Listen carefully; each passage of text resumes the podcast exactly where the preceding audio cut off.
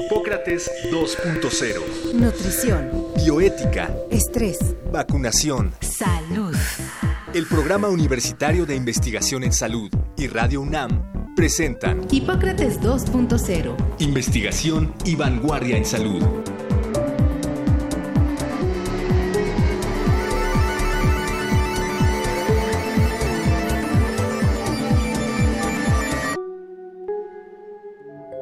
La implementación de impuestos especiales a productos que afectan la salud es una medida que ha demostrado ser muy efectiva para reducir su consumo e impactar positivamente en la población. Los ejemplos más claros de este tipo de medidas gubernamentales son los impuestos a los productos que contienen tabaco, alcohol o altas concentraciones de azúcar y carbohidratos, al incrementar los impuestos que deben pagarse por estos productos, su precio final también se eleva, lo que provoca que las personas los consuman menos y elijan otras alternativas diferentes, idealmente más saludables. Para platicar sobre estas medidas, su diseño y evaluación, Hoy, en Hipócrates 2.0 platicaremos con la doctora Arancha Colchero Aragonés, economista de la salud, maestra y doctora en ciencias, investigadora de la Dirección de Economía de la Salud del Centro de Investigación en Evaluación y Encuestas del Instituto Nacional de Salud Pública y presidenta del Colegio de Profesores de Economía de la Salud de ese instituto.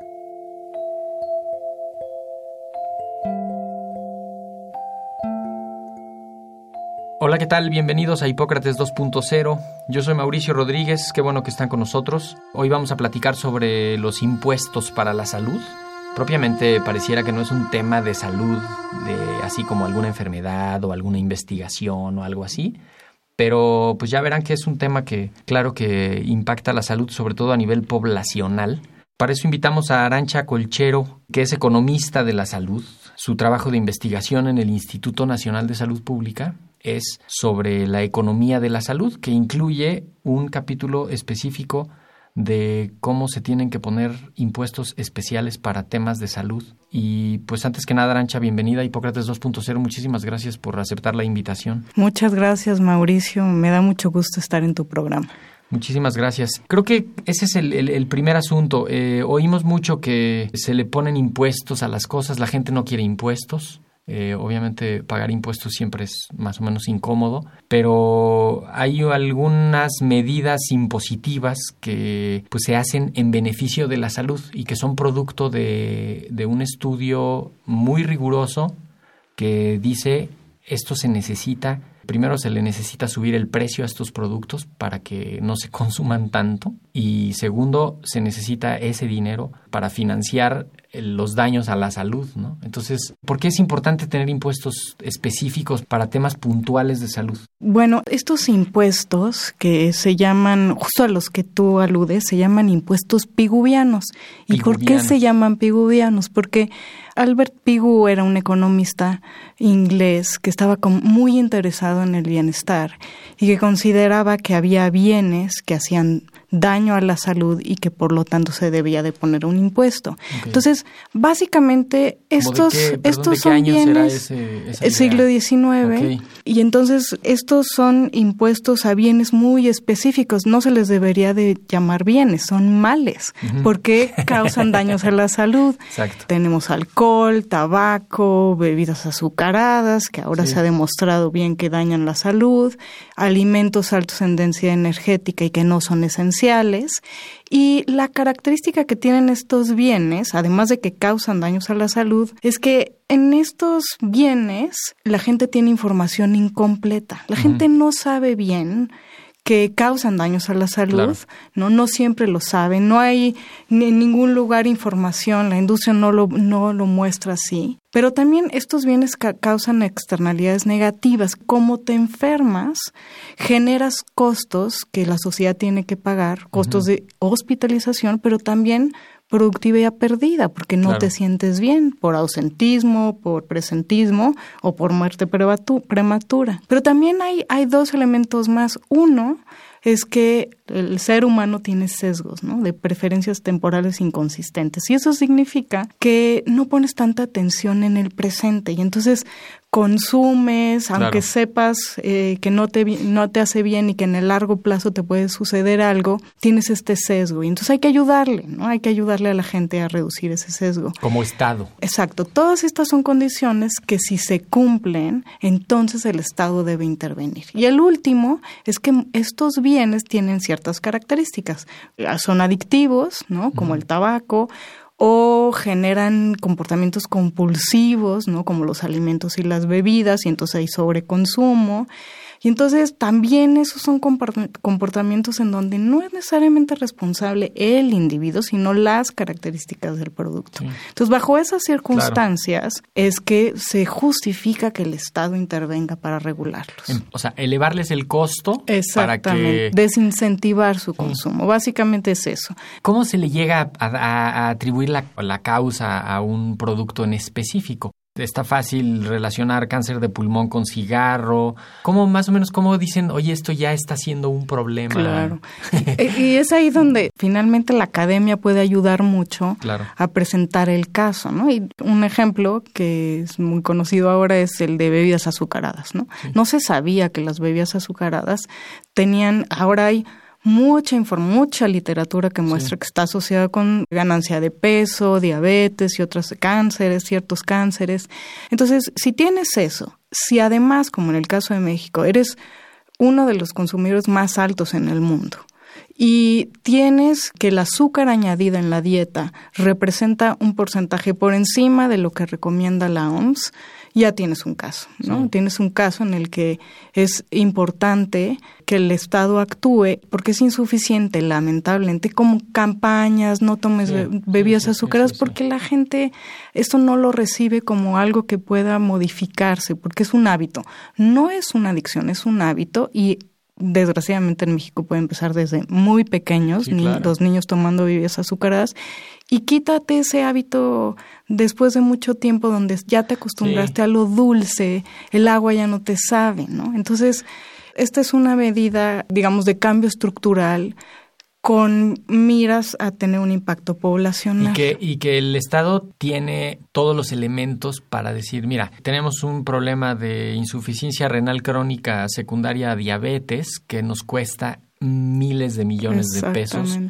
Y esos casos de diabetes que terminaron en insuficiencia renal se podían haber prevenido si esta gente en los primeros años de su enfermedad o incluso antes de sus diagnósticos hubieran tenido acceso a una dieta diferente, claro. ¿no? Siempre es más rico lo, lo dulce, lo salado, lo grasoso. Por hábito, está más cerca. Es que también es un asunto de, de disponibilidad, ¿no?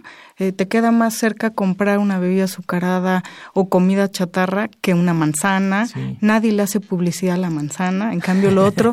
y además la publicidad de estos alimentos es muy particular porque no aluden tanto al producto, sino a la sensación que te genera. Bueno, hay una, hay una industria de la publicidad que se desarrolló. Es increíble que si lo tuviéramos en salud pública ya, ya hubiéramos enviado mensajes mucho más claros. Ustedes, los académicos, investigadores, trabajan con todos los datos que tienen disponibles.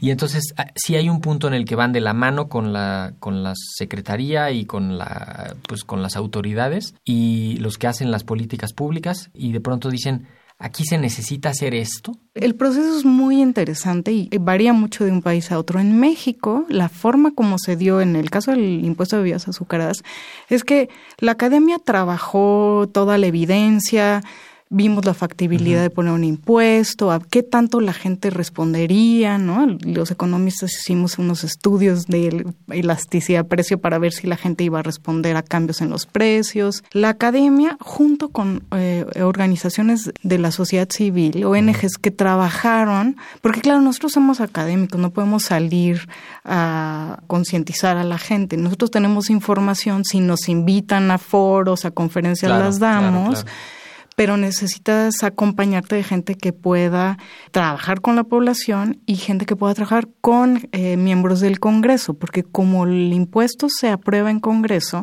entonces hay que convencer a diputados y senadores. Entonces, ese fue el trabajo de las ONGs. Entonces, nosotros generamos la evidencia, las ONGs trabajaron con el público, con campañas y trabajaron en el Congreso.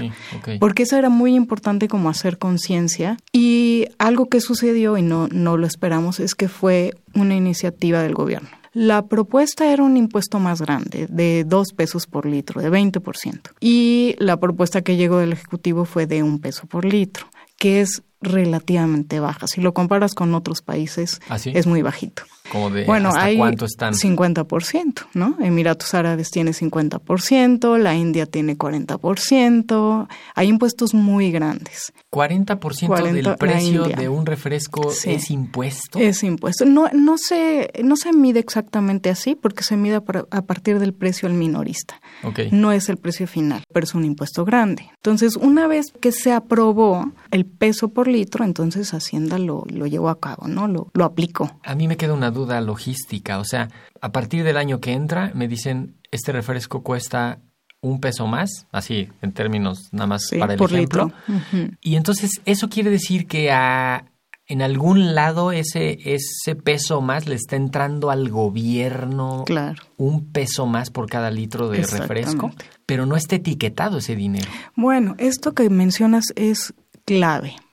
Eh, eh, porque, debería de estar etiquetado. Exacto, debe entrar tú a, las arcas generales. Claro, tú, eh, si estás pagando el, el impuesto, tú deberías de saber a dónde va. Y yo entiendo que Hacienda diga, bueno, los impuestos, lo, recaudado debemos decidir en función de las prioridades. Estoy completamente de acuerdo, pero estos son impuestos especiales que la gente paga y que está esperando un beneficio a cambio. Entonces, nosotros estamos porque sí se etiqueten, o por lo menos una buena parte, y que eso, eso se vaya a salud. Si el gobierno quiere lograr la cobertura universal y los recursos son escasos, y, que por ahí se vaya. Esta es un, eh, una posibilidad muy interesante. Pero cuando dijeron que iban a subir los precios de la comida chatarra y de las bebidas azucaradas, dijeron que iban a ser bebederos en las escuelas. ¿Quién le dio ese dinero a la Secretaría de Educación Pública? Ya están los bebederos. Porque ese es el otro, la mitad del camino es ponerlo, pero la otra mitad es hacer que se cumpla lo de, a ver, ya entró este dineral, es un dineral extra, se recaudó de manera extraordinaria. Exactamente. Y se debe de ir por los canales extraordinarios a estas acciones, ¿no? Bueno, es que el, el Senado lo aprobó los dos impuestos y la recomendación es que una parte se fuera a salud, ¿no? Y que se fuera a programas preventivos para enfermedades crónicas y a bebederos. Pero ¿cuál es el problema? Que Hacienda dice no se puede etiquetar. No existe esto, pero es una política de, la Secretaría de Hacienda. Y no puedes, es muy difícil seguir el dinero. No hay manera que puedas tú rastrear allá adentro dónde se fue, porque se va a una bolsa general. Y en efecto sí se pusieron bebederos, pero hay una cantidad enorme de escuelas en el país y falta mucho y no sabes cuál es la meta y no sabes si, si en efecto vino de la recaudación de estos impuestos. Entonces, la propuesta que, que el instituto tiene ahora es que se etiqueten los, eh, digo, no que toda la recaudación, pero sí una buena parte se vaya a salud. Sí.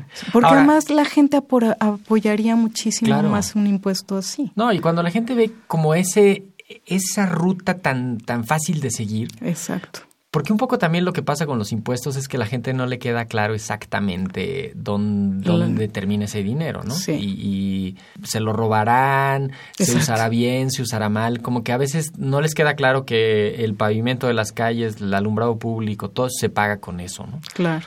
Estoy platicando con la doctora Arancha Colchero Aragonés, que es economista de la salud y investigadora del Instituto Nacional de Salud Pública sobre impuestos para la salud.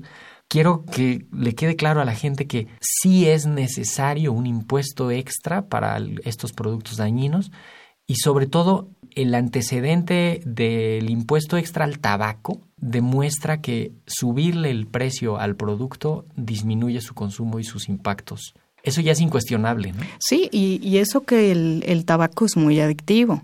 Y entonces la respuesta del consumidor ante cambios en precios no es tan grande en tabaco como es eh, en el caso de bebidas azucaradas, porque fácilmente, eh, sobre todo a los más pobres, les afecta más en su presupuesto. Y entonces lo que, lo que nosotros mostramos es que el consumo se redujo en toda la población, pero fue mucho más grande la reducción en los más pobres, lo cual es bastante positivo de, bebidas azucaradas y alimentos no esenciales. O sea, el impuesto se puso en qué año? En, 2014, enero de, 2014 empezó.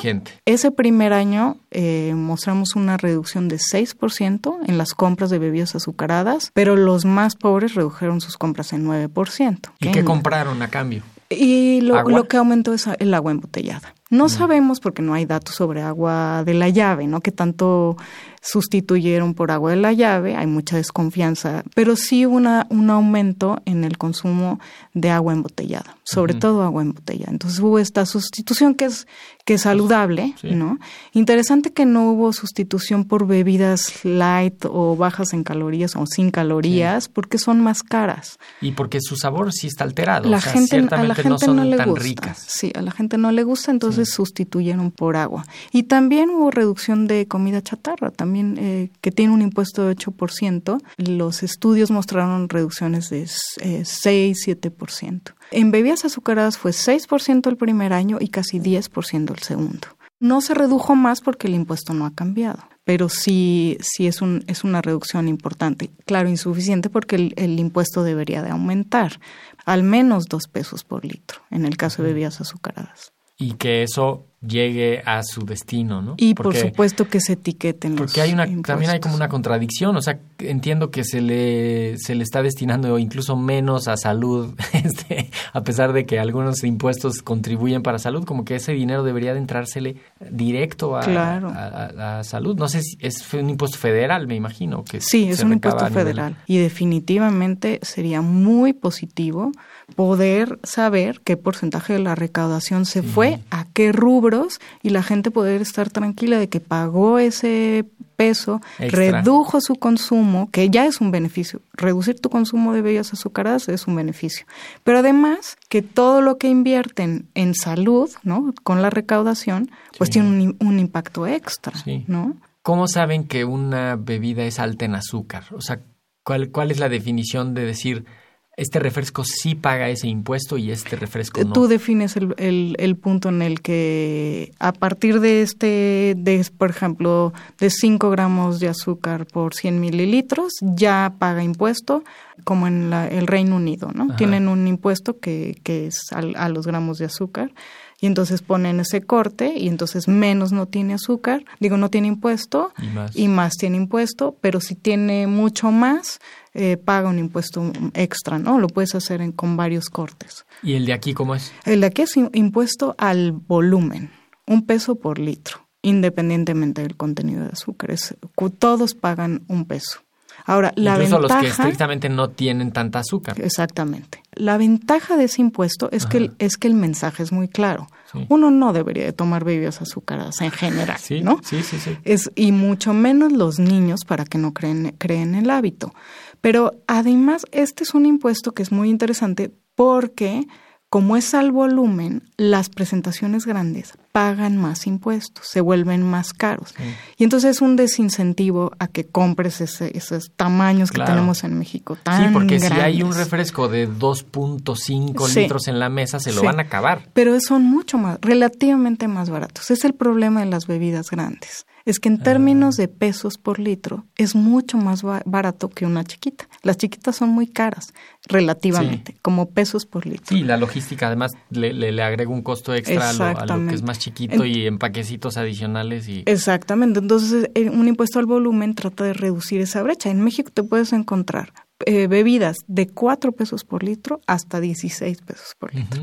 Hay tanta variabilidad en los precios que la gente tiene opciones, excepto que sea muy leal a una marca, ¿no? Sí. Entonces, si reduces la brecha, ayudas mucho a que desincentives, ¿no? El Sí, consumo. nada más para dar un ejemplo. Un refresco clásico de la etiqueta roja de 600 mililitros tiene 12 cucharadas de azúcar. Es, es brutal y no lo sientes, Mauricio. No, no, tú te tomas un, yo no, no los tomo, pero tú te Sí. tomas eso y no sientes que tiene. Pero tú te preparas en tu casa una bebida con esa cantidad de azúcar y no la puedes, No, no, la es que puedes tú ves tomar. 12 cucharadas de azúcar en la, así Sí. en, una, en un plato y, y Y no te- puedes te creer da que eso... Y si te lo comes eso junto con la comida, se con el pan dulce, con las Sí. papitas. se convierte en un exceso. Y, y un poco ese es el problema. El problema fue que se quedaron los refrescos mientras se fue introduciendo una dieta mucho más completa, más compleja. Sí. Y el refresco ahí se quedó. Sí, y además se hizo más asequible, disponible, lo tienes en todos lados, es relativamente barato, igual que la comida chatarra. Y fíjate que es impresionante. Ahora que dices, datos de la, de la ENSANU, de la Encuesta Nacional De de Salud Salud. y Nutrición del 2012, muestran que casi el 23% del total de la ingesta corresponde a bebidas azu- azucaradas y comida chatarra, o sea, alimentos Sí. no esenciales altos en densidad energética. Es muchísimo, 23% de tu dieta en promedio Sí. en el mexicano contiene eso. Y en parte es porque es más rica, porque está más fácil de De encontrar. encontrarla porque ¿no? es relativamente más barata, Sí. ¿no? Si lo mides como precios por las Sí. calorías que y te da un montón de calorías. Claro. Y no te da la misma saciedad que te da la- los alimentos básicos, eso es otro. Sobre todo las bebidas, tú tomas un refresco y no te sientes lleno y comes lo mismo que hubieras comido si no lo hubieras tomado. En cambio, si te comes una quesadilla, comes menos Sí. después de eso. Entonces no te dan saciedad y entonces consumes de más las bebidas. Sí. Y la comida chatarra pasa un poco lo mismo. Bueno, son sólidos, no es igual, pero sí no te da la misma saciedad un chocolate que una manzana. No, y si le porque tiene sumas fibra la y manzana. si le sumas etcétera. un componente genético medio propenso a enfermedades metabólicas, ¿no? Que, ciertamente aún. hay, en México hay, hay una, pues una carga genética generalizada para diabetes, sí. este, hipertensión, Claro. colesterol alto y algunas enfermedades metabólicas adicionales que Claro. échale el escenario y es una bomba de tiempo. Es ¿no? una bomba de tiempo. Y, y la verdad que vale la pena decir que los impuestos son una herramienta muy efectiva Sí. porque aumenta el precio, pero no debe ser la única. Obviamente Sí. tiene que acompañarse de otras eso, te- eso políticas. te, eso te, te iba a comentar y a preguntar también. Es, es parte de una estrategia más compleja. O sea, vamos a poner este impuesto, pero además vamos a que no se pueden anunciar en, en ciertos horarios, en ciertos medios, y además no puede haber cerca de las escuelas, Y dentro. y además no puede estar el tigre feliz en la caja del cereal Sí. azucarado, sino que debe de ser una caja plana y decir simplemente cereal azucarado y nada más, ¿no? O sea, como todas esas medidas Todas que sería esas como la segunda etapa de intervención, ¿no? Exactamente, porque digo, actualmente sí hay una regulación en las escuelas, pero hay tantas escuelas, no hay claramente un responsable para monitorear que se cumpla. Entonces ahí, bueno, están trabajando en ello. La publicidad, por ejemplo, está bien. Desde junio del 2014 hay una se restringe la publicidad de estos bienes o males a niños en programas para niños. Pero ¿cuál es el problema? Que los niños ven telenovelas Sí, y otros horas. programas de adultos y se quedan hasta muy tarde. En lugar de dormirse a las 8 de la noche y dormir bien, ven otros programas donde sí, este, sí están los anuncios. Entonces, ahora la propuesta es que la regulación sea más amplia en términos de los horarios para que los niños no estén expuestos a esto. Sí, lo de los dibujitos, ¿no? Es, increíble. ¿Ves Y un lo del niño- etiquetado Un niño de cuatro años se para en- enfrente del anaquel de los cereales y escoge en función del, del monito que traen en la, en la portada. Y o está sea, hecho para eso, porque claro, los niños no tienen el criterio para saber si tiene mucho azúcar o poca azúcar. Ahora que les pongan, ojalá que sí se apruebe el etiquetado frontal y que les pongan los octágonos de Claro. advertencia, hasta un niño podría, un niño que le pueda leer dirá, esto no es Sí. bueno, pero si además le quitas el tigre, como tú dices, pues no va a ser atractivo para un niño, los niños van a van a también cambiar más fácilmente su comportamiento, ¿no?